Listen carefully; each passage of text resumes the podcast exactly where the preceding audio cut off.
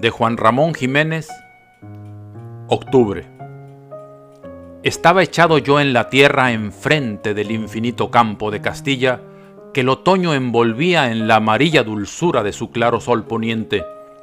Lento, el arado, paralelamente abría el asa oscura y la sencilla mano abierta dejaba la semilla en su entraña partida honradamente.